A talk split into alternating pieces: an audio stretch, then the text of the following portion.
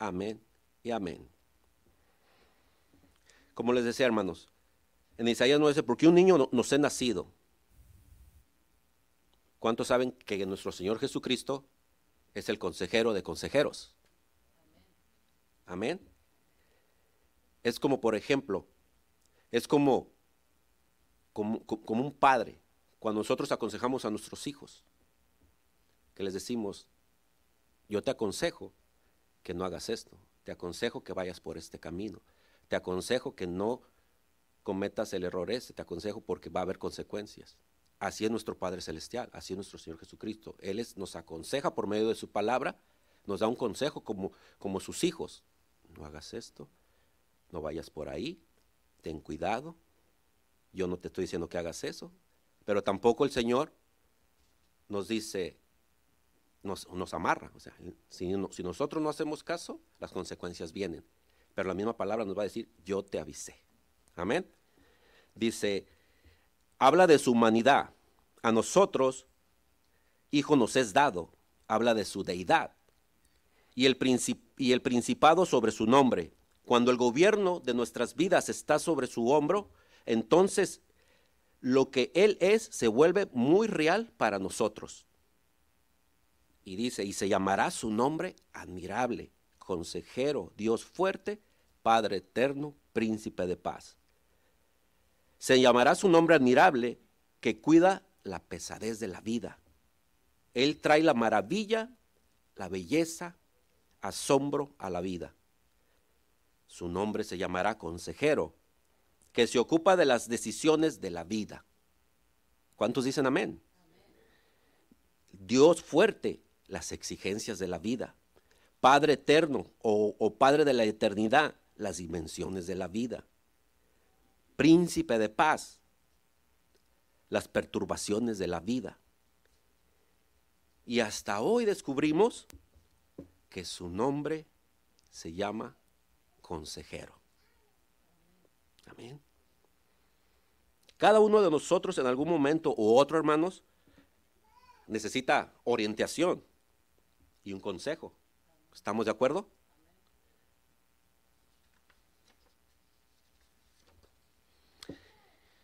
Dice, se escribió un libro llamado Donde la gente toma sus problemas. Y este libro es, es, habla sobre dónde las personas, en vez de ir al consejero de consejeros, va y pide consejos a, a otros lugares.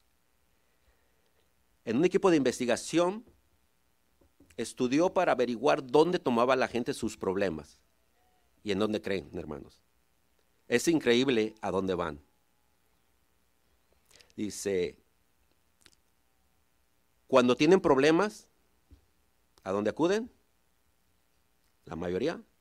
No estoy diciendo que ustedes, hermanos, van a un bar, un bar local. Y hablan de sus problemas con sus compañeros de copas o con el cantinero. Muchos te sorprendería descubrir, acuden a quién?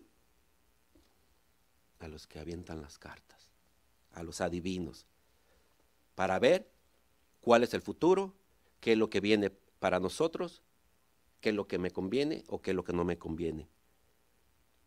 A un quiromántico. Hay algunos que acuden a un tipo de, de curandero u otro. Hay algunos que acuden a un pastor a un médico, a un abogado, a un consejero capacitado, o a un psicólogo, o posiblemente hasta un psiquiatra. ¿Sabía usted que hay en Estados, Unidos donde no pueden dar consejos si, no tienen su licencia? Sabemos eso. Pero en Juan 6:67, fíjense lo que dijo nuestro Señor Jesús. Dijo, entonces Jesús a los doce, ¿queréis, ¿queréis acaso iros también vosotros? Les hace una pregunta. Pero Pedro le respondió, le respondió Simón Pedro, Señor, ¿a quién iremos? Tú tienes palabra de vida eterna. Y nosotros hemos creído y conocemos que tú eres el Cristo, el Hijo del Dios viviente. Imagínense. El Señor también les les, les aconsejaba, ¿se quieren ir ustedes también? Porque hablaban mucho de la admiración de, de, Jesucristo. Sabemos que lo criticaban mucho, pero el Señor les dice, ¿también ustedes quieren irse? Los discípulos le dijeron, ¿a quién iremos? Tú tienes palabras de vida eterna y nosotros creemos y estamos seguros de que tú eres el Cristo, el Hijo de Dios viviente. Entonces, hermanos, usted y yo, como creyentes de Jesucristo, podemos acudir en busca de consejo. ¿Pero de quién? ¿Del adivino? ¿Del curandero? ¿Del abogado? ¿O de nuestro Señor Jesucristo? Confío que esta malinterpretación, hermano, no sea, no sea malinterpretada, pero demasiados cristianos, muchos cristianos, no se valen de Jesucristo como su mejor consejero. Tristemente, muchos cristianos no buscan la dirección de nuestro Señor Jesucristo. Prefieren buscar sus propias conclusiones o buscar consejos de, consejos terceros. Pero fíjense lo que dice en Proverbios 19, 21. Muchos pensamientos hay en el corazón del hombre, mas el consejo de Jehová permanecerá. ¿Por qué nos dice que muchos pensamientos hay en el corazón del hombre? Porque el, el hombre siempre va a decir, yo te recomiendo esto, probablemente te funcione esto, pero no es así porque el hombre se equivoca, pero Jesús no se equivoca. Amén. Por eso dice, mas el consejo de Jehová permanecerá. ¿Por qué dice que permanecerá? Porque habla verdad. Porque es palabra pura, sincera. Y Él conoce el principio y el fin.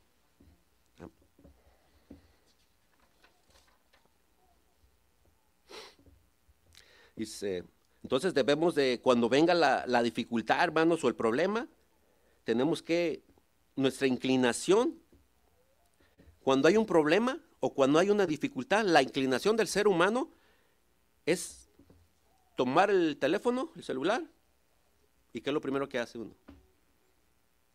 Hablarle a un amigo, hablarle a tu hermano de sangre o a tu hermana de sangre, a pedir el consejo del hombre. Y unos le hablan a un pastor. Y por supuesto hay pastores disponibles y amigos accesibles. Pero hay una cosa, hermanos, que primeramente tenemos que apoyarnos en el Señor. Y lógicamente el Señor usa a sus hijos como instrumentos para dar, para dar consejo por medio de su palabra. No que no haya pastores o, cristianos que no sean sabios, sí los hay. Hay hermanos que son muy sabios, hay pastores que son muy sabios y usan la sabiduría de, de Dios para dar ese consejo. Pero hay hermanos que no son tan sabios y se basan en el pues yo pienso que si lo haces así, pienso que está bien. O no creo que Dios se ofenda si haces esto. Pero no es así. Cuando se da un consejo, tiene que ser ese consejo guiado por la palabra de Dios, conforme a lo que el Señor nos dice para aconsejar. Y hermano, no quiero que se malinterprete cuando digo que me alegro cuando la gente se vale de un consejo espiritual. Pero saben, hermanos, he llegado a la conclusión de, muchas, que muchas personas, hermanos, buscan asesoramiento, en realidad no que quieren asesoramiento, dice, sino que quieren qué? Consuelo. Quieren sentirse queridos y comprometidos no, y comprendidos por otros. No es tanto que se acerquen por, porque, oh, quiero que me aconseje, sino quieren, quieren victimizarse de que la vida los ha tratado mal, de que la vida esto, que no me ha ido esto. y quieren que diga, oh, pobrecito, mira, esto, Dios te puede, te entiendo esto. Quieren sentirse comprendidos. Quieren que les digan qué es lo que están haciendo. Quieren que les digan lo que están haciendo bien. Y adelante, sí, les dicen, y si les dicen lo contrario, uff, se molestan. Se hacen como los gatos, se, esponjan. Por eso, hermanos, Jesucristo es el único consejero que realmente pueda ayudarnos en la vida. Sin Cristo no vamos a ningún lado. Sin Cristo no hay una, una, una, una guianza perfecta. Sin Cristo no podemos tomar decisiones. Porque sin Cristo, hermanos, créame, que nos va a llevar por un sendero de perdición. Nos va a llevar por un camino donde no nos va a llevar a nada bueno, sino simplemente nos va a llevar a empeorar las cosas por la, por la única razón de no haber pedido el consejo de Dios. ¿Cuántos dicen amén?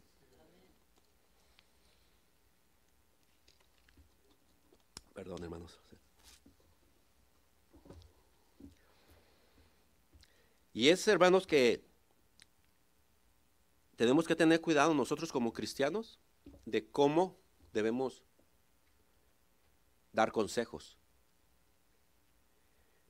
Porque yo les recomendaría que cuando alguien se acerque a pedirles un consejo, ustedes como cristianos, yo como cristiano, tenemos que decirles así.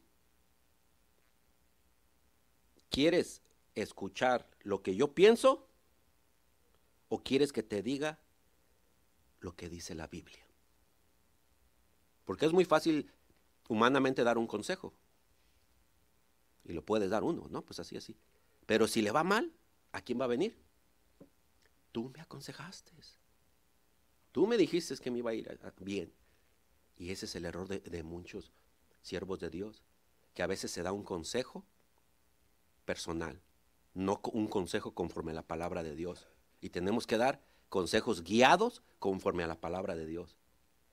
Para que ese consejo abra esas puertas, abra ese camino a una guianza derecha y perfecta para, para esa persona que está necesitando ese consejo. Hablamos, hermanos, para tratar de ayudarles a eliminar algunos de los obstáculos que se interponen entre usted y el Señor. Pero en la última instancia, es, Jesucristo quien tiene que dar la consejería por medio de su palabra. Amén. ¿A poco no es cierto, hermanos? Amén. Cuanto, cuanto antes sepamos, usted y yo, que es el consejero, mejor estaremos como cristianos. Ahora bien, hermanos, el hecho de que Jesucristo sea llamado el consejero nos indica varias verdades, por varias verdades muy importantes. De lo contrario, no tendría este nombre. Sabemos que indica en el primer lugar que tú y yo necesitamos consejo. ¿Sí o no, hermanos? Todos necesitamos el consejo de, de Jesús. Todos. Y el que diga, yo no lo ocupo, ah, caray ahí sí está peligrosa la cosa. Ahora Jesucristo fue dado para suplir nuestras necesidades. Soy un pecador, Él es mi Salvador. Yo soy un hombre, Él es mi consejero. Jesucristo es llamado consejero porque sabe que tú y yo necesitamos consejo ahora. ¿Cuántos dicen amén? Ay, hermanos, Dios es bueno. De la manera que, que ustedes lo volteen a ver, Dios es bueno. Es tan bueno que nos dio a su Hijo Jesucristo. Porque estábamos perdidos.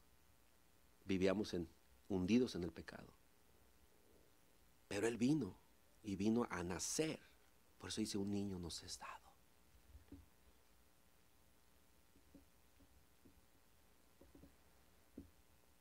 Wow.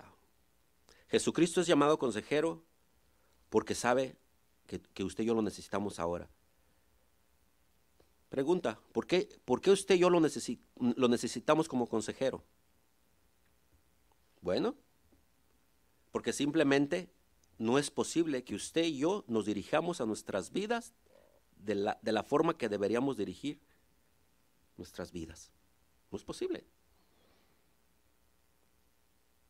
El salmista escribió, el Señor es mi pastor.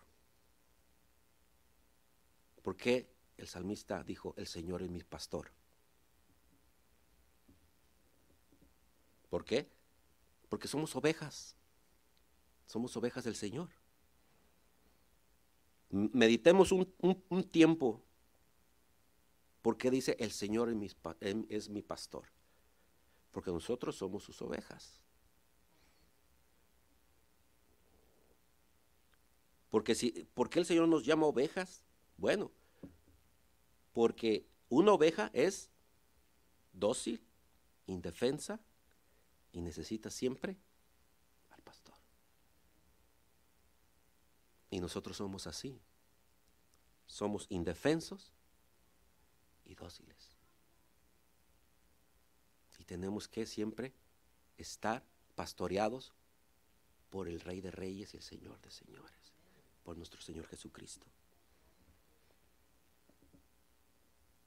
Escuchemos lo que Jeremías dijo. Dio en el, en el mero, dicen que en el mero agujerito dio del mero clavo. En Jeremías 10:23 dijo Jeremías, conozco, oh Jehová, que el hombre no es señor de su camino, ni del hombre que camina es el ordenar sus pasos. Qué claro está aquí, ¿no? No es de usted ni de mí ordenar lo que yo tengo que hacer. No es de mí decir, voy a hacer esto, voy a ir a, aquel lugar, voy a invertir en esto. No, sino siempre tenemos que pedir la consejería de nuestro Señor Jesucristo. Señor, ¿estará bien que yo haga esto? Señor, ¿está bien que vaya a este lugar? Señor, siempre preguntar a nuestro Señor Jesucristo la consejería para dar un paso. Incluso para comprar un vehículo, para comprar una propiedad, para, para, levantar un negocio, incluso para ir a aplicar un trabajo. Señor, es tu voluntad que yo vaya y aplique ese trabajo? Porque el Señor conoce que si usted hace eso y el Señor ya lo sabe, es omnisciente, todo lo sabe. Él sabe todo lo que viene. Probablemente le va a perjudicar, probablemente no, el Señor lo mira bien y dice, adelante, yo estoy contigo. ¿Pero por qué? Porque pedimos la consejería de nuestro Señor Jesucristo. ¿Cuántos dicen amén? Así que, hermanos, usted y yo necesitamos un consejero. El hecho de que se llame consejero indica que tú y yo necesitamos consejo. ¿Por qué? Porque no, no podemos dirigir nuestro propio camino. No está en el hombre que camina el dirigir sus pasos. Ahora, hermanos, si eso ofende a alguien, será mejor que examine su corazón. Porque cuanto más caminamos con el Señor, más descubrimos lo fácil que es no caminar con el Señor. ¿Qué pasó con la pandemia? En vez de buscar la consejería del Señor, ¿qué pasó? Muchos se enfriaron. Y rapidito se fueron del camino. Por no pedir la guianza del Señor, la consejería de nuestro Señor Jesucristo. Los invito a Jeremías 17, 9, 10. Fíjense cómo la palabra nos habla de lo que es el corazón humano. Engañoso es el corazón más que todas las cosas y perverso. ¿Quién lo conocerá? Imagínense por qué le da énfasis y dice, y perverso, perverso es el, el, corazón. Porque el corazón nomás está maquinando qué, qué hacer, está viendo qué, qué, qué maldad hacer.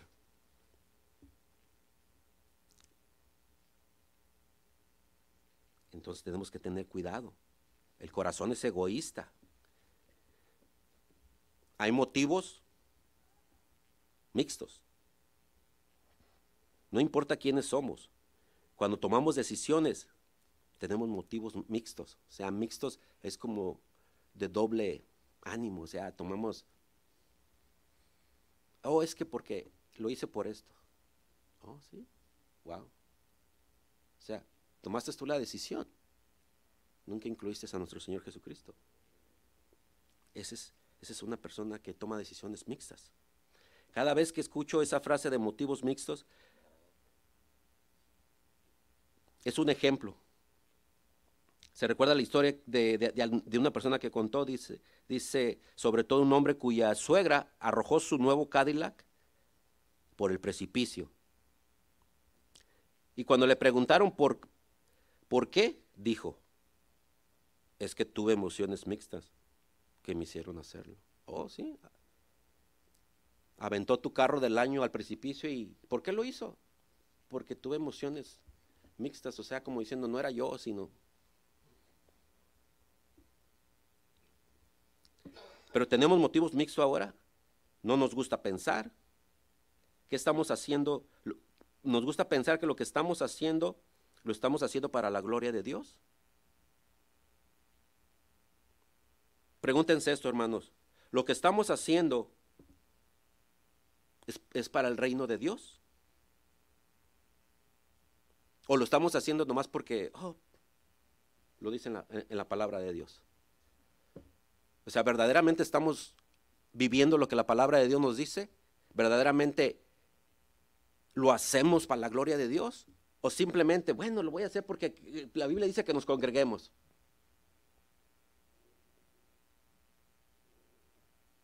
Ojo, tenemos que tener cuidado, hermanos. Seamos realistas. Tenemos motivos mixtos que no siempre nos, entendemos a nosotros mismos. Hay rincones, rincones profundos en el corazón humano que nunca hemos explorado, que Dios conoce el corazón. Él es el que escudriña la mente y el corazón y por eso necesitamos el consejo de Jesús.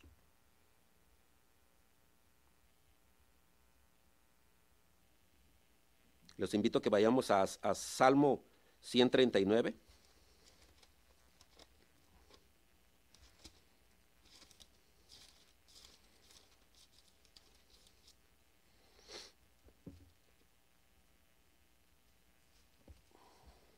...139, 23 y 24 dice,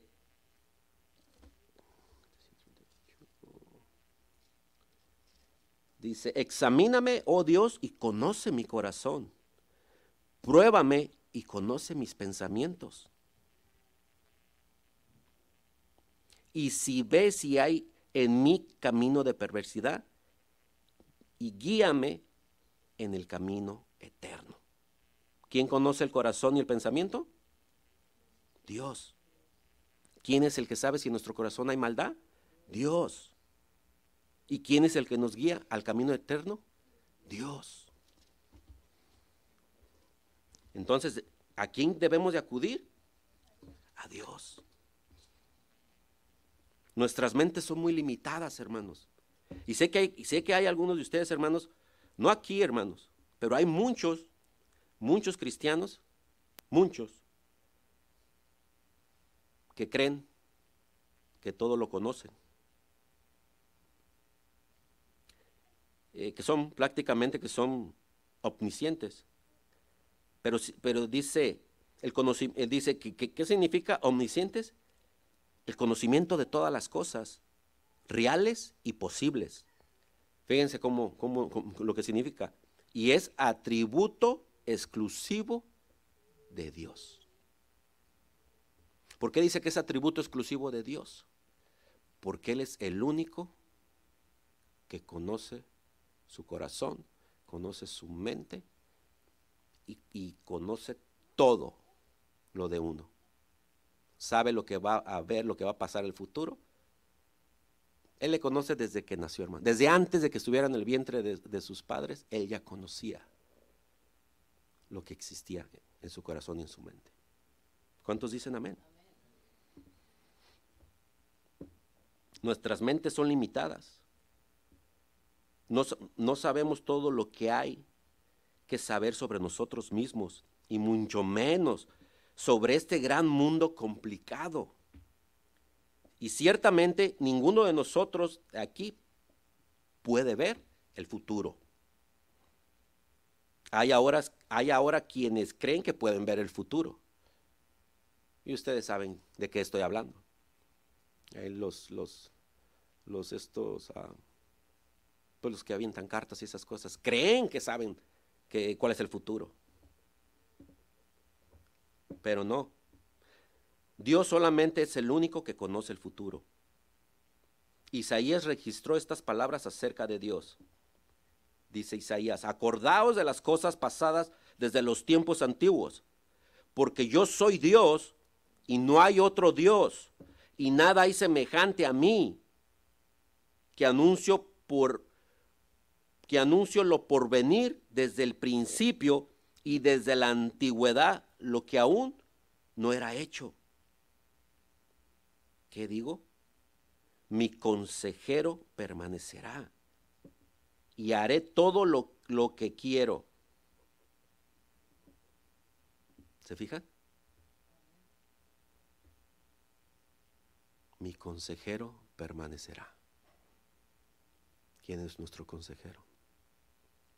Jesús. Tú y yo, usted y yo tenemos un corazón engañoso y una mente que no tiene toda la sabiduría. Algo más es cierto, vivimos en un mundo que nos presiona. Pero ¿qué dice la palabra? Bienaventurado el varón que no anduvo en consejo de malos. Y les digo, les digo, que cada vez es más difícil determinar el consejo de Dios y el consejo de los impíos. No estoy hablando de, de cosas como si debería de tomar o no. Es obvio. Nuestro corazón es engañoso y es tan sutil, pero aparte de la dirección de Dios, usted y yo no vamos a ir en la dirección, no, no nos vamos a ir en la dirección equivocada. Y aparte del corazón engañoso también está el engaño de Satanás. ¿Cuántos saben que, que Satanás es el padre de mentira? Los invito a Juan 8:44.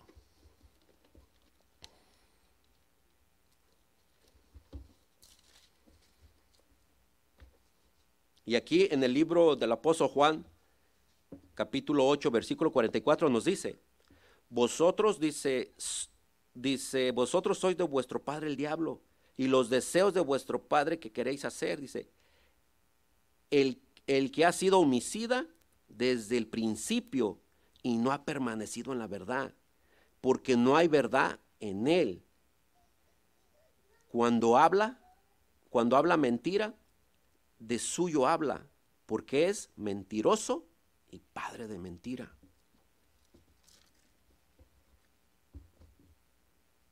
Satanás es un mal consejero. E incluso puede dar consejos disfrazados de luz. Cuidado, hermanos. Hay que saber escuchar la voz de nuestro pastor, la voz de nuestro Señor Jesús. Porque Jesús dijo, mis ovejas oyen mi voz. Cuidado, hermanos, porque hay muchos que oyen la voz del, del equivocado.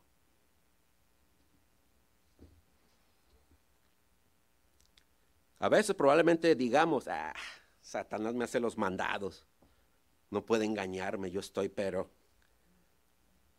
bien centrado en la palabra, yo a mí, a mí no. Bueno, hermanos, en la palabra nos muestra que varias personas fueron, fueron engañadas, varios, varios personajes de la palabra de Dios. Hizo un buen trabajo en algunas personas de la Biblia. David, David no era de segunda categoría cuando se trataba de conocer la voluntad de Dios. Y Satanás ciertamente lo engañó.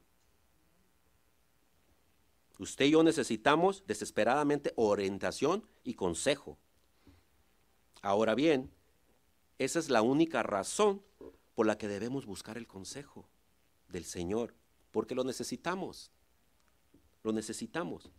Hay otra razón por la, por la que la única forma de que la única forma en que podemos crecer es recibiendo el consejo del Señor. ¿Estamos de acuerdo? Que el crecimiento lo vamos a obtener si escuchamos la voz de Cristo. La única forma en que realmente podemos crecer es recibiendo el consejo del Señor. Y déjeme decirle, hermanos, que muchos santos, o sea, hermanos, quieren, quieren que Dios o la iglesia o el predicador les entregue un libro de reglas que seguir. Que les diga, no hagas esto, no te cases con esta persona, cásate con esta persona, no tomes, no fumes marihuana, o simplemente come frutas y verduras. Dice, cuando tienen la Biblia, estaría tener algo así, pero usted quiere el consejo de Dios. Cuando pidan un consejo, pídalo que les muestren el capítulo y, el versículo. Y no hay que aceptar, hermanos, un yo pienso que si haces esto, yo creo que si ah, lo, lo haces así, puedes. Sino más bien hay que decir, esto dice en la Biblia.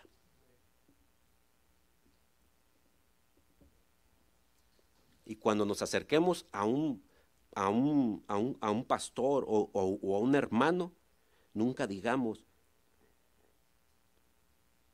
¿qué es lo que usted piensa? Sino más bien pregunte, más bien pregunte este, lo que dice la palabra de Dios. ¿Qué dice la palabra de Dios, pastor? Para que Él le pueda dar un buen consejo. Y esto lo puede ayudar bastante.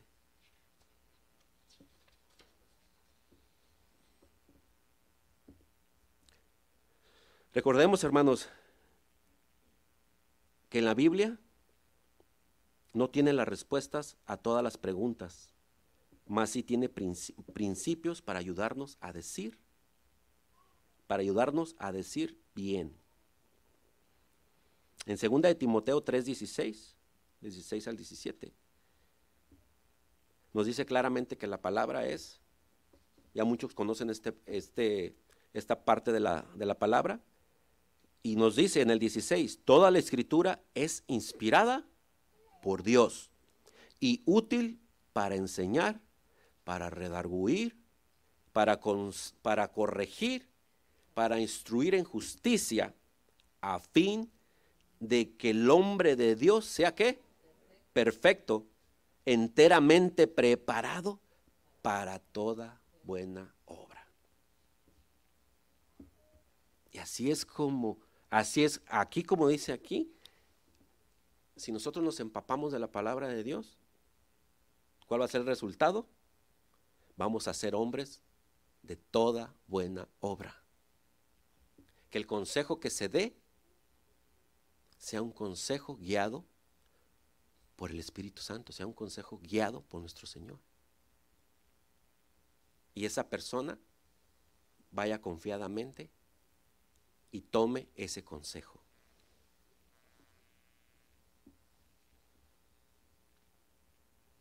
Acuérdense, hermanos, que Dios no nos, no nos dio un mapa. Sino nos dio una brújula para saber a dónde ir. Porque si nos guiamos por un mapa, probablemente nos, nos perdamos. Pero si nos guiamos por una brújula, iremos al lugar correcto. En Deuteronomio 30, 15, 20 dice, fíjate bien, hoy he puesto delante de ti la vida y el bien, la muerte y el mal. Lo que yo te mando hoy es que ames al Señor tu Dios, que vayas por sus caminos y que cumplas sus mandamientos, sus estatutos y sus decretos, para que vivas y seas multiplicado, y para que el Señor tu Dios te bendiga en la tierra de la cual vas a tomar posesión.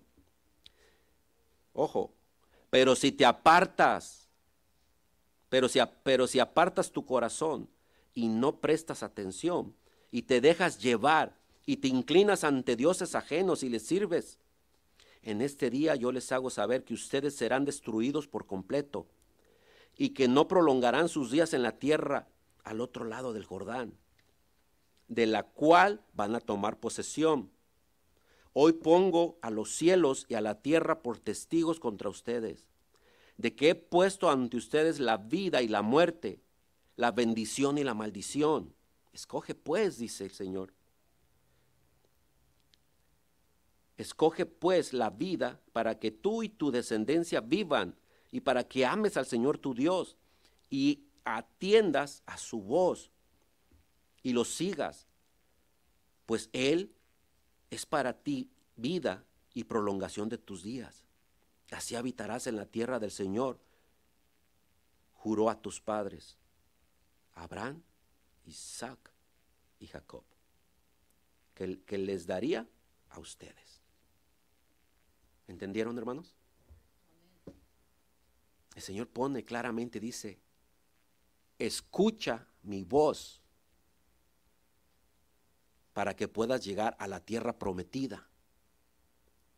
En, en esta situación lo pondríamos para llegar a la vida eterna. ¿Pero qué dice? Pero si tu corazón se aparta de mi consejo, ¿a dónde va a parar? a muerte, a maldición, a destrucción. ¿Cuántos dicen amén? Dios es bueno, amén. La palabra de Dios está llena de advertencias positivas y negativas, pero no vas a encontrar un verso ahí que te diga, bueno, pues cásate con Lupita o, o cásate con Toñito. Ahí no va a haber ese consejo. Y a veces toman sus propias decisiones. El Señor a veces dice, no te cases ahí, no lo hagas, no te metas, no vayas por ese camino, esto, yo, yo soy el que me encargo, pero no, a veces no queremos escuchar la voz de Dios. Y hay, y hay, y hay de dos sopas, o escuchas el consejo de Dios, o escuchas el consejo de Satanás. Tú decides. ¿Sabe por qué? Porque nunca crecerían de esa manera. A veces Dios hace que sea muy difícil para nosotros saber el siguiente paso, porque es la única forma en que, la, en que podemos crecer. ¿Y cuántos saben eso? Que escuchando la voz de Dios es la única manera de crecer. No de años, hermano, pues de años pues nos vamos haciendo todos grandes, nos vamos, vamos envejeciendo, pero creciendo espiritualmente, creciendo en la palabra de Dios. Y será llamado consejero, porque usted y yo necesitamos consejo. Y es la única manera en que podemos crecer.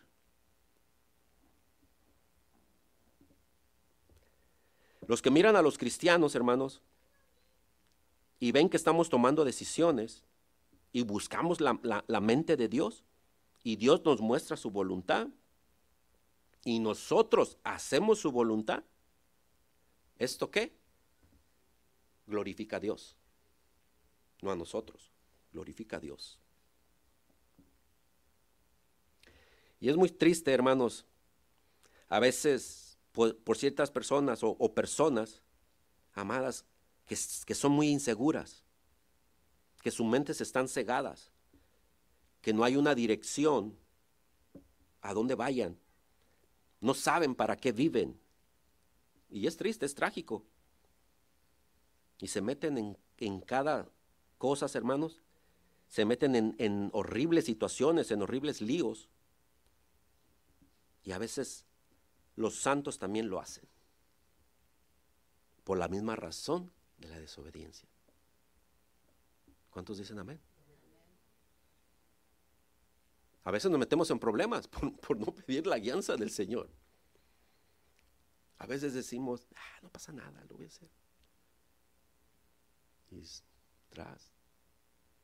Híjoles, ¿para qué lo hacía? Perdóname, Señor. Pero siempre que hay ese arrepentimiento, hermanos, el Señor nos ama. Y debemos pues, pedirle perdón, Señor, perdonas, pero con un corazón genuino, con un arrepentimiento genuino.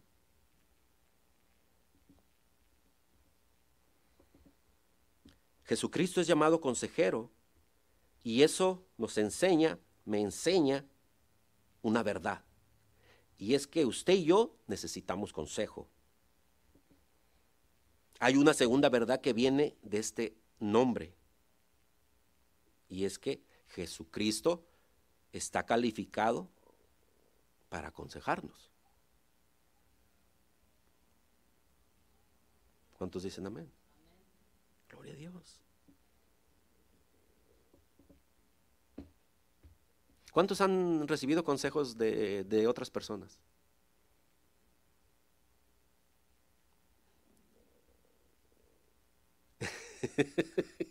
Se quedaron muy serios, hermanos. Todos hemos cometido errores en la vida. Y todos nos hemos equivocado. Yo me he equivocado. Yo soy el primero. He pedido consejería equivocada. Pero he aprendido que por mis errores he aprendido a que el único consejero que me puede guiar a algo sano y a la verdad es Cristo Jesús. Amén. Acordémonos que Jesucristo es calificado para aconsejarle. Ahora, podríamos ir a través de la palabra de Dios y encontrar docenas y docenas de ilustraciones de esto. Pero voy a tomar solo, solo una sesión. Y esta, en lo personal, la consejería que Dios les daba, viene en, una porción de la palabra, hablan en el Evangelio de Juan 13. Lo llamamos el discurso del aposento alto, donde el Señor Jesús se sienta con sus discípulos y los aconseja. Él es el consejero. Muchos conocen esa, esa parte en Juan 13, ¿verdad? Conocen cuando, cuando el Señor se sienta en, el aposento alto y, es cuando, cuando les lava los pies y que hasta Pedro se le pone, no, Señor, ¿cómo tú me vas a lavar a mí los pies? Es que tú no entiendes ahorita esto. Es necesario que yo lo haga. Y Pedro, no, Señor, ¿cómo que nomás los pies? Lávame completo. Y el Señor le dice, ¿cómo quieres que, que, te limpie lo que ya está limpio. Simplemente les estaba dando un consejo de humildad, un consejo donde uno tiene que ser humilde a su prójimo. Y lo dice en, Juan 13, eh, no, no, vayan ahí hermanos, lo leen después, lo dice en Juan 13, del 13 al 17, donde él le lava los pies y dice, lo tienen que hacer ustedes con su prójimo, los unos al otro, a los otros. es un consejo de que tenemos que ser humildes. Él es el consejero. Ahora pues, encontrar a Jesús aconsejando a los pecadores. En Juan 3, aconseja a Nicodemo, un hombre religioso, brillante, y le muestra bellamente que tiene que nacer de nuevo. ¿Cuántos conocen esa parte de la, de la porción de, del Señor? Vamos a Juan 3, 3 a 3.5 para, que lo, para que lo vean rápido. En Juan 3,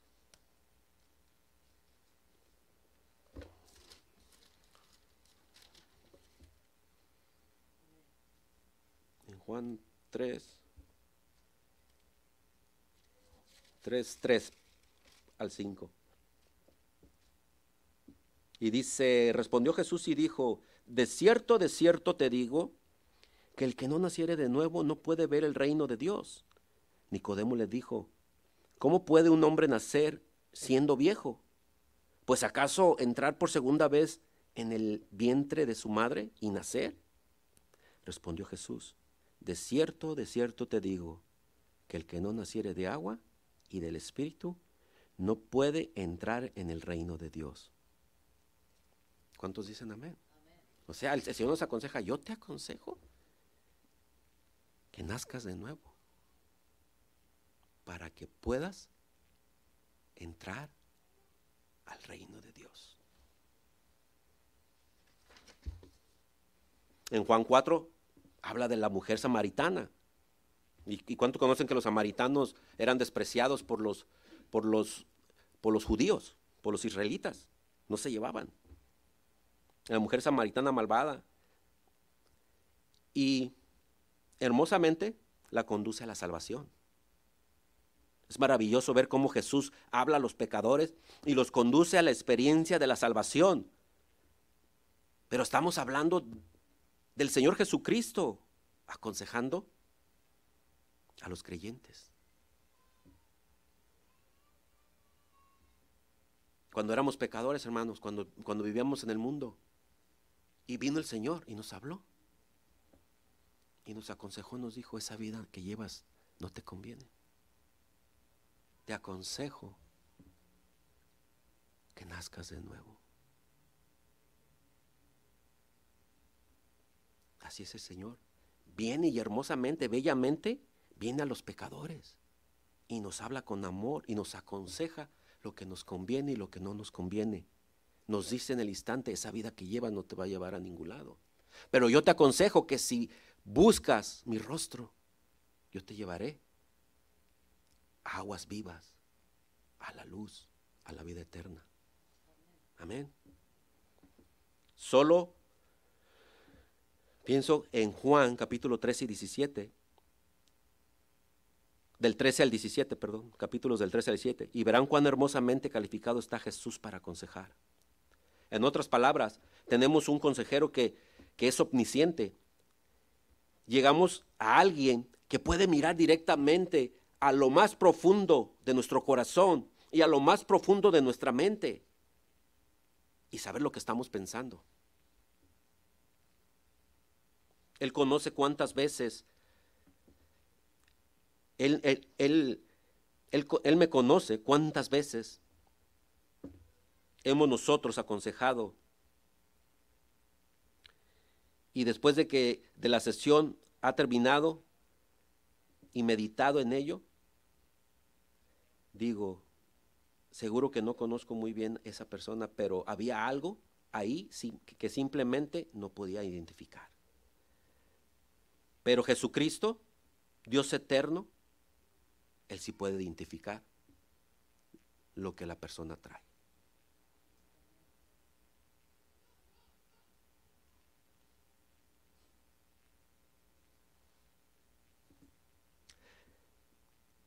Hay una pregunta aquí. ¿Alguna vez se detuvo a pensar que él era el consejero en la eternidad antes de que comenzara algo? Dios el Padre y Dios el Hijo y Dios el Espíritu Santo consultaron juntos y decretaron que creían que harían al hombre. En ese hermoso pasaje, allá en Génesis, donde dice, hagamos al hombre tomaron consejo e hicieron al hombre. Y por supuesto, antes de que se hiciera nada de esto, se reunieron en consejo y decretaron que el hombre podía salvarse. Y en los concilios de la eternidad, Jesús era el consejero. El Dios, Él es Dios, es maravilloso tener un consejero al, al cual acudir que es sin pecado, santo, inocente, sin mancha. Él es Dios que tiene perfecta sabiduría y perfecto conocimiento. Esto explica por qué muchas personas no quieren hablar con Él. Conozco a algunos cristianos, hermanos, que no vienen a hablar con Él porque sabe demasiado. A veces el cristiano se apena de hablar con Él, de la vida que, que se lleva. Y les da pena acercarse al Señor, porque saben que Dios todo lo sabe, todo lo ve, todo lo oye. En Juan 13, Jesucristo no solo es el Dios eterno, también es hombre. En Juan capítulo 3, el Señor Jesús se agachó y les lavó los pies. Recuérdalo, hermano, ¿se acuerdan lo que le estaba comentando? En un acto de humildad. Realmente Él se despojó, Él se humilló, se avergonzó su orgullo. Y fue solo una imagen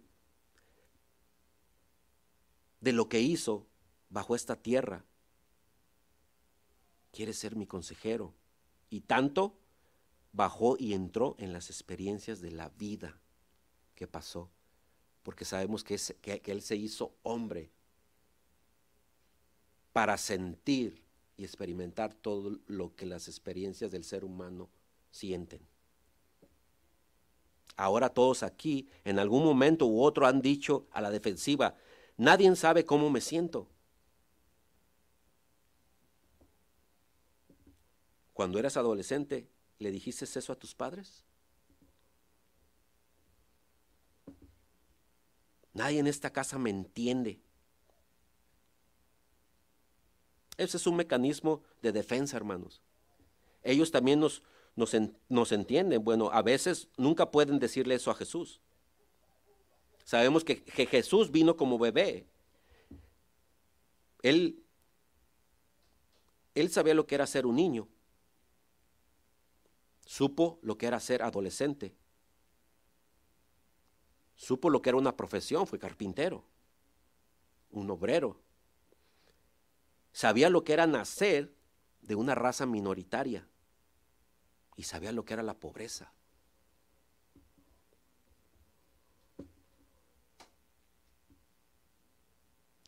Así que hermano, no podemos acercarnos a Él y decirle, Señor, no sabes por lo que estoy pasando, o no sabes lo que estoy pensando. Él ha entrado en cada experiencia de la vida, aparte del pecado. Y luego, en la cruz, llevó todo el peso del juicio de nuestro pecado.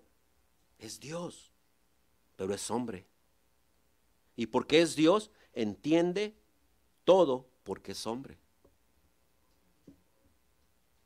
Él ha experimentado esto y obtiene ese conocimiento y esa experiencia juntos. Imagínense, hermanos.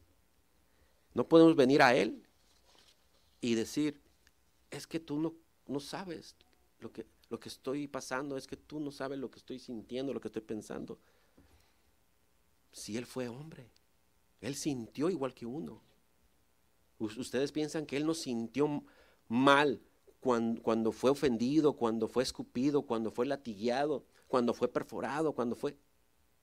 Él sentía como hombre. Incluso cuando, cuando se llegaba el momento que lo iban a entregar, le dijo al Padre, haz pasar de mí esa copa amarga. Lloraba, porque sentía miedo, sentía pero su amor fue tan grande por nosotros que dijo, que le dijo al Padre, que se haga tu voluntad y no la mía. Amén.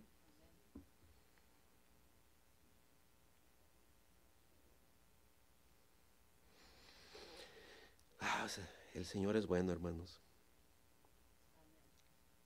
Dios es perfecto. Es, es hombre, y hay una tercera calificación de mi Señor. Él nos ama. En Juan 13 dice, habiendo amado a los suyos, los amó hasta el sumo. Él los amó y aún nos ama ahora. Porque el Señor Jesucristo te ama. Quiere lo mejor para ti.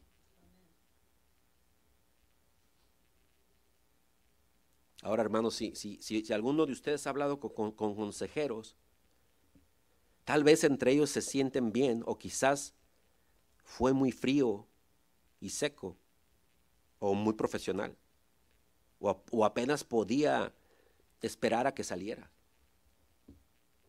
¿Se imaginan, hermanos, a un compañero que viene y habla con un consejero? Y el consejero está leyendo y viendo el Facebook, mientras usted le está narrando lo que está sintiendo, esto, el otro, aquello.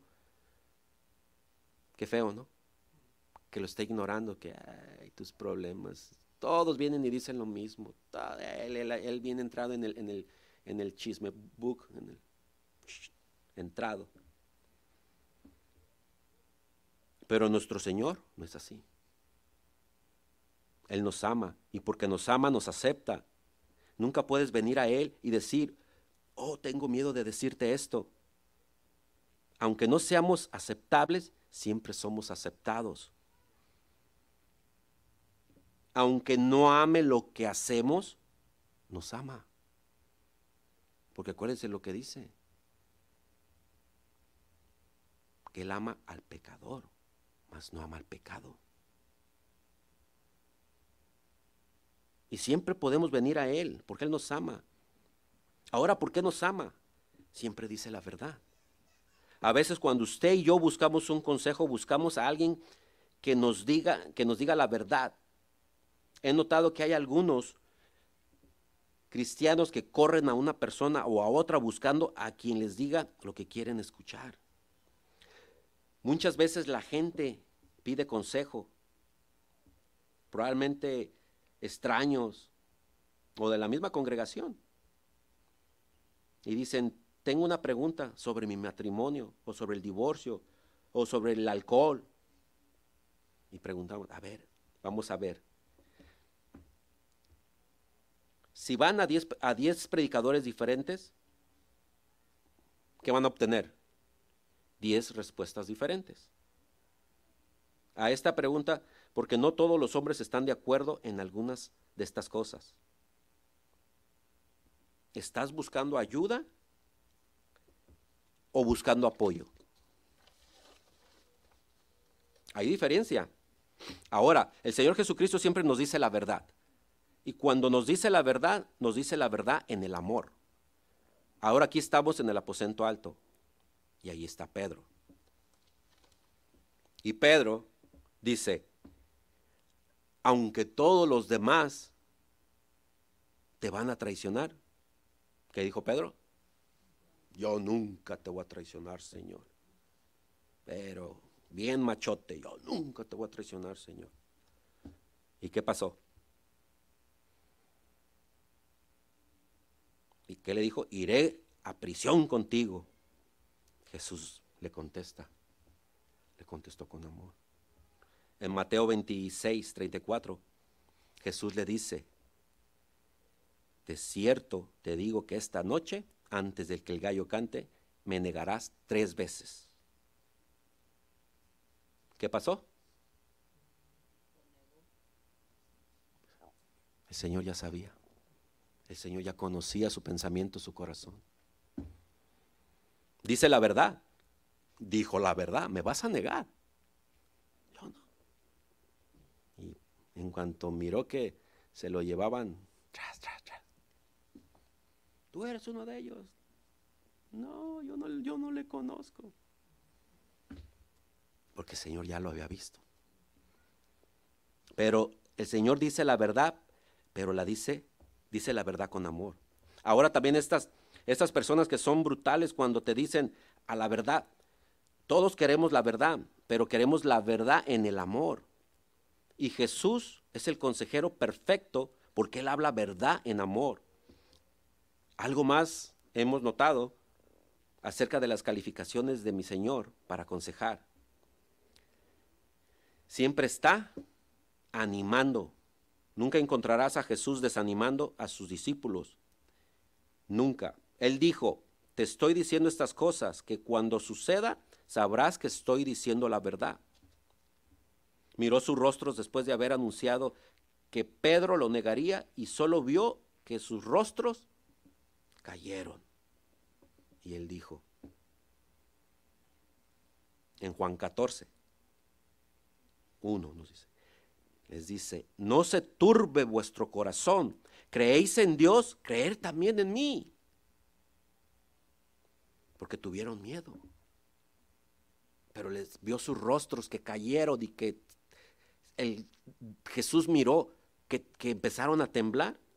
Por eso les dijo, no se turbe vuestro corazón. Creéis en Dios, creer también.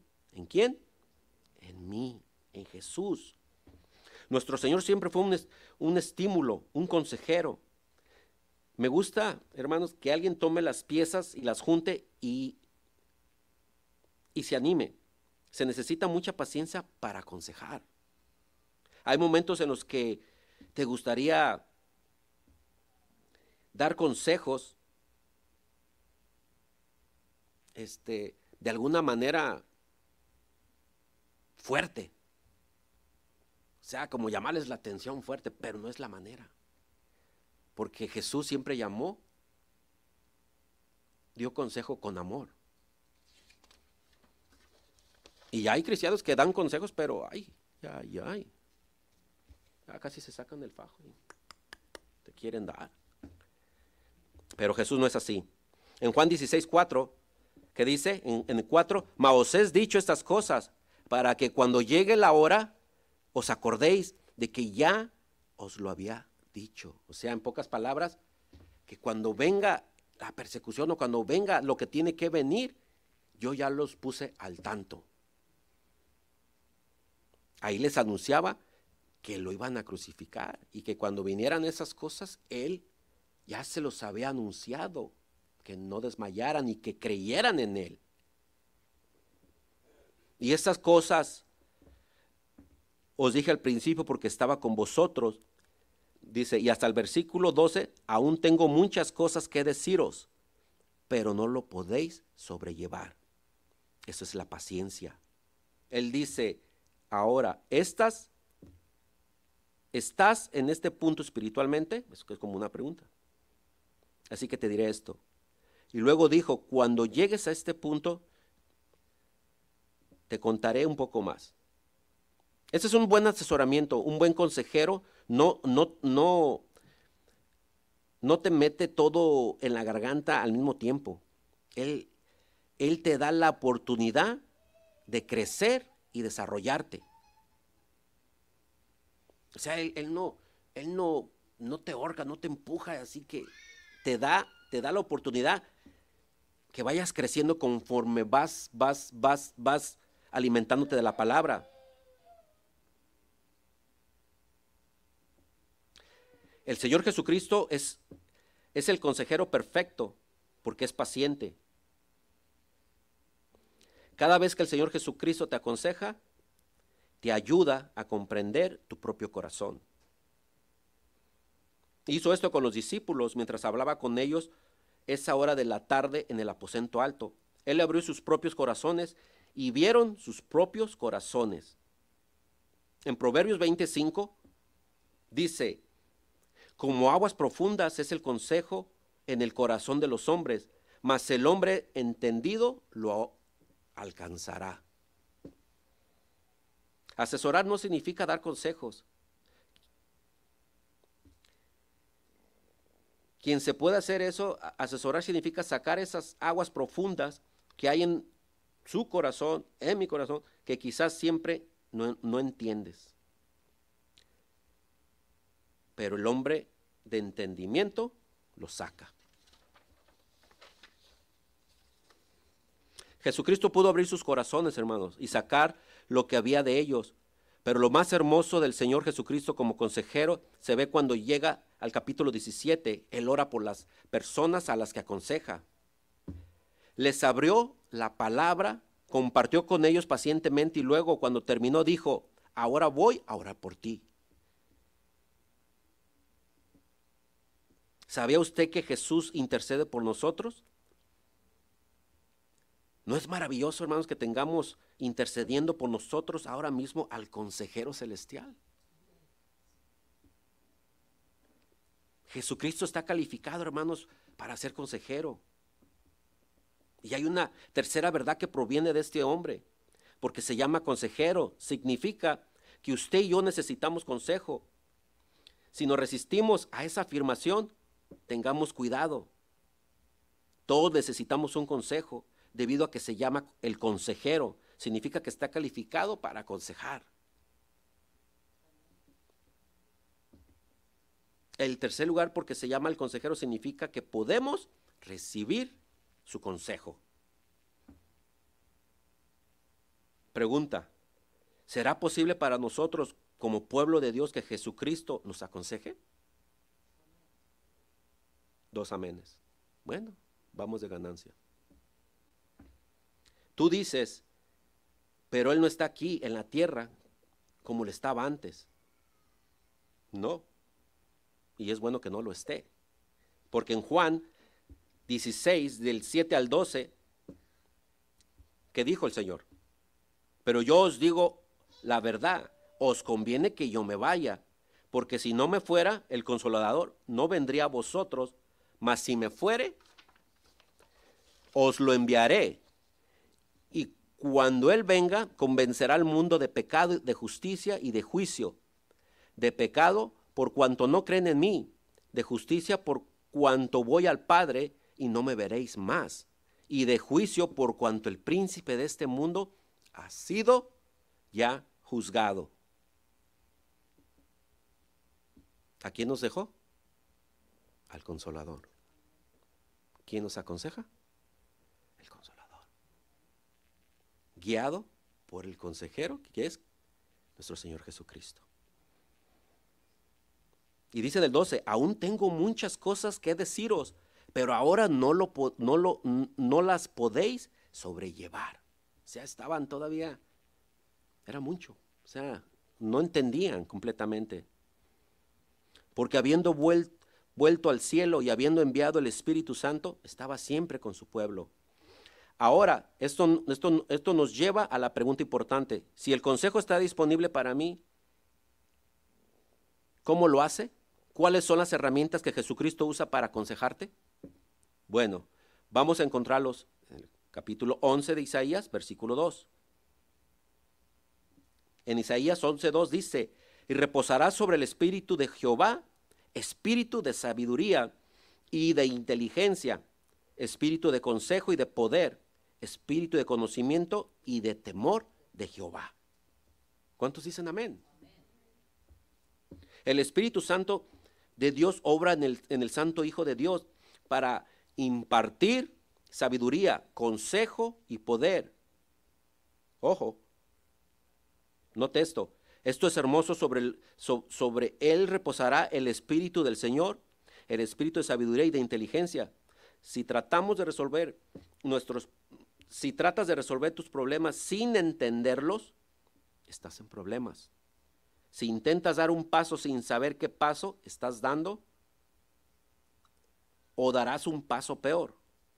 El Espíritu Santo dice, nos, nos da sabiduría, entendimiento, Él da consejo, poder, eso significa la fuerza para hacer lo que nos dice que hagamos. Entonces, la primera herramienta se permite usar esa frase que el, que el Señor Jesús usa para aconsejarnos a ustedes y a mí que es quién? El Espíritu Santo.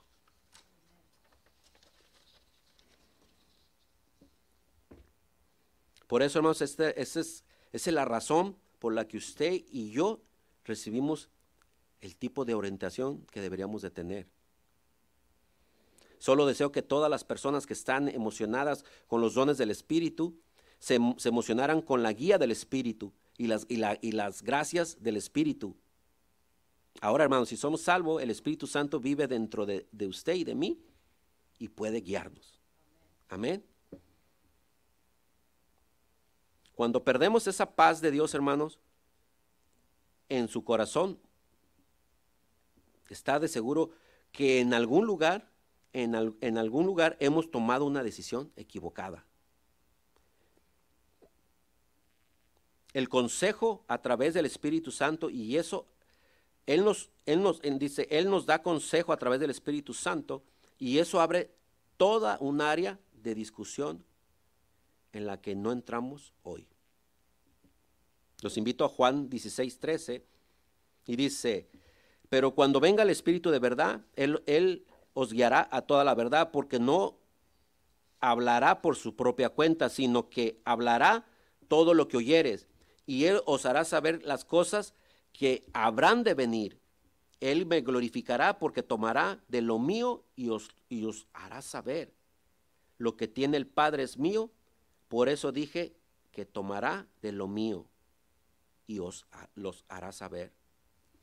Simplemente que todo lo que el Espíritu habla y dice y toma es porque Jesús lo ha permitido, porque Jesús se lo ha dado.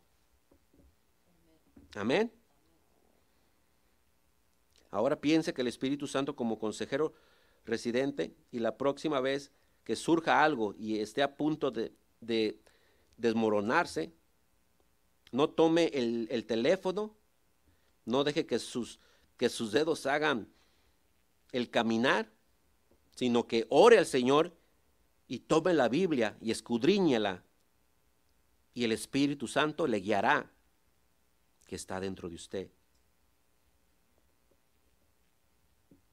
Porque tenemos dentro de nosotros el mayor consejero vivo y arriba en el cielo orando por usted, que es Jesucristo, el consejero.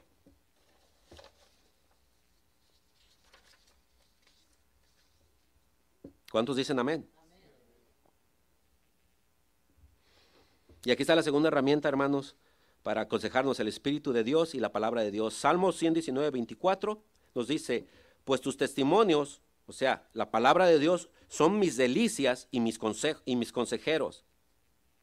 Ahora, en el hebreo ahí dice que son sus testimonios, pero que significa la palabra de Dios, que nos aconsejan. Pregunta, ¿estás peleando una batalla? David peleó batallas. Obtenga un consejo de David, agarre, la experiencia de David, como la, como la, como la experiencia de, de que Abraham llevó, las cargas. Podemos agarrar el consejo de cómo Abraham salió triunfante, o de Pablo, cómo dio pasos de fe y cómo salió triunfante. Debemos agarrar esos, esos, esos consejos, esos pasos que ellos dieron. Pasando como Juan, que pasó la persecución en, en, en, los tiempos que lo persiguieron. Obtenga los consejos de él. Aquí está la más grande, la más grande brújula, hermanos, que jamás haya existido. Y podemos tenerlo. Y no solo la palabra de Dios nos aconseja, sino que la palabra de Dios transforma nuestras mentes para que desarrollemos un radar espiritual y podamos sentir la forma en que Dios nos está dirigiendo. recomiendo nuevamente, antes de correr al teléfono, antes de caer en pedazos, hable con el Espíritu Santo y habla la palabra de Dios. Ahora, si usted es el tipo de persona que simplemente abre la palabra al azar, estamos tronados. Nunca le aconsejará. En el Salmo 32, una tercera herramienta que el Señor usa para aconsejarnos, Salmo 32, versículo 8, es un verso que muchos de ustedes ya lo han memorizado y dice, te haré entender y te enseñaré el camino en que debes de andar, sobre ti fijaré mis ojos. Lo que está diciendo, hermanos, aquí es que te guiaré, voy a mantener mis ojos en ti, Ahora, ningún consejero en esta tierra puede hacer eso. Están limitados, hermano. Entras y ves a un consejero y hablas durante 45, 50 minutos. ¿Y qué pasa? Al último, sales y te dice hasta la próxima. Pagas y, y vuelves a salir y te dice a la próxima nos vemos. ¿Qué consejo recibiste? Saliste igual. ¿Cómo te sentirías si, te, si se dieran la vuelta ahí y él, y, él, él te esté mirando? Pero Dios dice, mira, que quiero asegurarme de que camines en dirección correcta. Te voy a guiar y tendré mis ojos puestos en ti. Su ojo está sobre nosotros, hermanos, y una de las circunstancias, Él observa para que por, por, por donde voy caminando, y si, y si ve que voy por el camino equivocado, las circunstancias comienzan a mostrarme por dónde ir en el camino correcto. O sea, por medio de la palabra nos empieza a mostrar por dónde ir. Proverbios 27 nos dice, tenemos una, una cuarta herramienta en Proverbios 27 y nos dice que el Señor usa para darnos consejo. 27.9, el ungüento y el perfume alegran el corazón y el cordial consejo del amigo al hombre. El ungüento, perfume que alegra el corazón. Prefieren oler un ungüento y un perfume hermoso. El ungüento, perfume alegran el corazón. Prefieren oler un ungüento y un perfume hermosos que el basurero de la ciudad. Lo mismo ocurre con la dulzura del amigo, del hombre, del corazón. Dios usa a los cristianos para darnos consejo y a tener que tener cuidado alguien que usted puede pensar que es realmente espiritual, puede ser muy carnal. Como por ejemplo en Primera de Reyes, al rey Roboam, 12, 12 6, versículo, uh, capítulo 12, versículo 6 al 12. Entonces el rey Roboam pidió el consejo a los ancianos que habían estado delante de Salomón, su padre, cuando vivía, y dijo, ¿cómo aconsejáis vosotros que responda a este pueblo? Y ellos le hablaron diciendo, si tú fueres hoy siervo de este pueblo y lo sirvieres, y respondiéndoles buenas palabras les, les hablares, ellos te servirán para siempre. Pero él dijo, el consejo de los ancianos le habían dado y pidió consejo a los jóvenes que se habían criado con él y estaban delante de él. Y les dijo, ¿cómo aconsejaréis vosotros que, respondamos a este pueblo que me ha hablado diciendo, disminuye algo y del yugo de tu padre puso sobre nosotros? Entonces los jóvenes se habían creado con él le respondieron diciendo, si así hablar, hablarás a este pueblo que te ha dicho estas palabras, tu padre agravó nuestro yugo, mas tú disminúyenos algo, así les hablarás. El menor dedo de los míos es más grueso que los lomos de mi padre. Ahora pues mi padre os, cargó de, de, peso, de pesado yugo, mas yo añadiré vuestro yugo. Mi padre os castigó con azotes, mas yo os castigaré con escorpiones. Y fue, hermanos, el anciano que debía de hacer. Dijeron, mira los impuestos, sea amable con la gente, muéstranos el amor. Se acercó a los jóvenes con los que había ido a la universidad y les dijo, ¿qué debo de hacer? Dijeron, diles que tu dedo meñique es más gordo que la ley de tu padre y hazles saber que realmente vas a poner. Escucha a los consejeros equivocados, como consecuencia se metió en problemas. Y ese es el problema, hermanos, de que siempre los consejos van, van, si no van de la, guiados de la, de la voz de Dios, o si van eh, pedidos por gente que no camina espiritualmente, hermanos, siempre nos va a llevar a cosas que, no, es, que no es bueno. Por eso tenemos que estar siempre ligeros de oído para escuchar la voz del Señor. Amén. Ya para terminar, hermanos, déjenles comparto un verso donde les ahorrará muchos problemas. Y ese es en Romanos 11, 33, 34. Y dice, oh profundidad de las riquezas de la sabiduría y de la ciencia de Dios. Cuán insondables son sus juicios e inescrutables sus caminos. Porque ¿quién entendió la mente del Señor? ¿O quién fue su consejero? Hay buenas noticias, hermanos, para todos nosotros. Dios nos necesita, no necesita de nuestro consejo. No lo necesitaba cuando hizo al universo. Él no lo necesitaba cuando creó al hombre. No lo necesita cuando planeó, planeó la salvación. Dios no necesita mi consejo, hermanos, ni el de usted el que lo necesita es usted y yo. Amén. Y sucede algo asombroso. Ese consejo se vuelve muy dulce para usted y para que lo disfrute. Lo, lo aprecia y le abre el camino para obtener más consejos. Ese es obedeciendo que, que aprendamos en seguir escuchando la palabra de Dios, en seguir escuchando su voz y que sea Él el pastor que nos guíe y que nos lleve a lugares donde hay pastos verdes, hermanos. Amén. Él es el consejero. Su consejo está disponible para nosotros, hermanos. La gran pregunta, y esa queda, es, ¿estamos disponibles para hacer lo que Él nos dice que hagamos? Y ese se los dejo, hermanos, en sus corazones. Vamos a orar. Señor amado, te damos gracias, Padre, en esta mañana, Señor. Gracias por su palabra, Señor. Gracias porque usted es bueno, Padre Santo, Señor. Y sabemos que usted, Señor, es el, el consejero más grande, Señor. Porque usted todo lo sabe, usted todo lo ve y todo lo oye, Señor. Y que su consejo, Padre Santo, siempre nos va a llevar por un camino, Señor, por un sendero de luz. Que su consejo siempre nos va a dar esa vida. Que su consejo nos va a llenar nuestros corazones y nos va a dar esa paz que solo usted sabe dar. Nos entregamos a usted, Señor.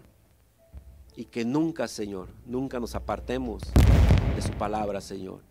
Que cuando tengamos un problema en nuestras vidas, alguna tribulación, algo que hacer que no sabemos, que no sepamos qué hacer, Señor, no acudamos a las personas humanas, Señor, sino que acudamos a usted, Señor Jesús, que por medio de su Espíritu Santo nos va a dar el mejor consejo, un consejo de verdad y una guía que nos va a llevar a ese camino, a ese sendero recto, a ese sendero de justicia, donde usted nos espera con los brazos abiertos. Nos ponemos en sus manos pongo a mis hermanos en sus manos y que esta palabra haya caído en buena tierra, en esa tierra fértil, Señor, donde ellos puedan crecer en su palabra. Los pongo en sus manos, en el nombre de Cristo Jesús. Amén y amén.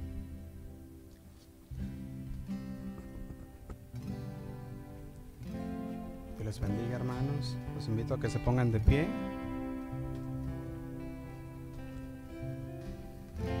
Y antes de despedirnos, hermanos, vamos a, a entornar un canto al Señor. Amén.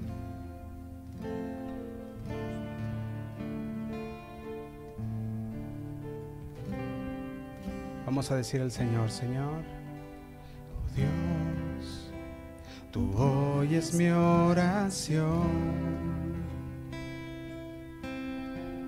A ti vendrá toda carne. Tuya es la alabanza Señor. Solo a ti mi alma te adorará. Oh Dios, tú oyes mi oración y a ti vendrá, Señor. A ti vendrá toda carne. Tuya es la alabanza Señor. Solo a ti mi alma te adorará. Porque cosas tremendas cosas tremendas tú, Señor, responderás. En tu justicia, Dios, de mi salvación. Nuestra esperanza, cada día eres tú, el que afirma las montañas con tu gran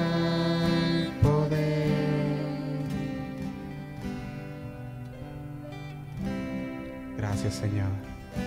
Porque tú escuchas, Señor, nuestra oración. A ti correremos, Señor, porque tú eres torre fuerte.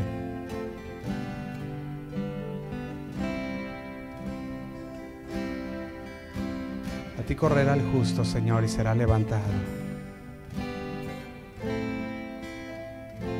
Lo dice tu palabra, Señor.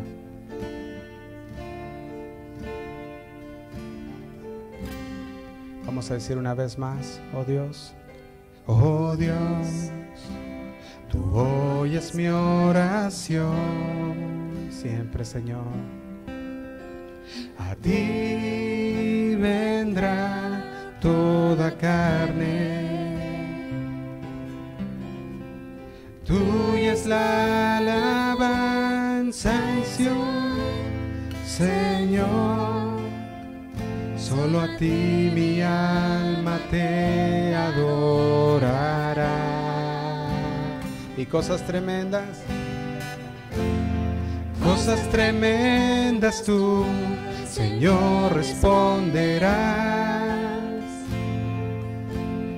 En tu justicia, Dios, de mi salvación. Nuestra esperanza cada día eres tú, el que afirma las montañas con su gran poder. Y cosas tremendas, Señor. Cosas tremendas tú, Señor, responderás. En tu justicia, Dios de mi salvación. Nuestra esperanza cada día eres tú, el que afirma las montañas con su gran que afirma, díselo a él, el que afirma las montañas con su gran poder. Y cosas tremendas, Señor. Cosas tremendas tú, Señor, responderás. En tu justicia, Dios, de mi salvación. Nuestra esperanza cada día eres tú el que afirma las montañas con su gran poder. El que afirma, el que afirma las montañas con su gran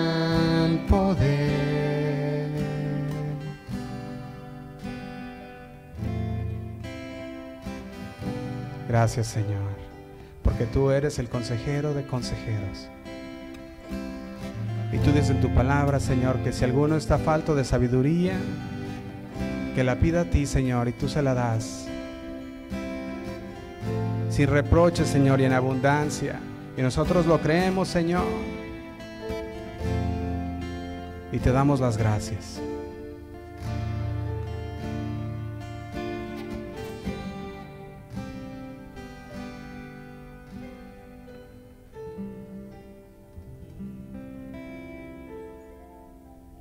Gracias, Señor.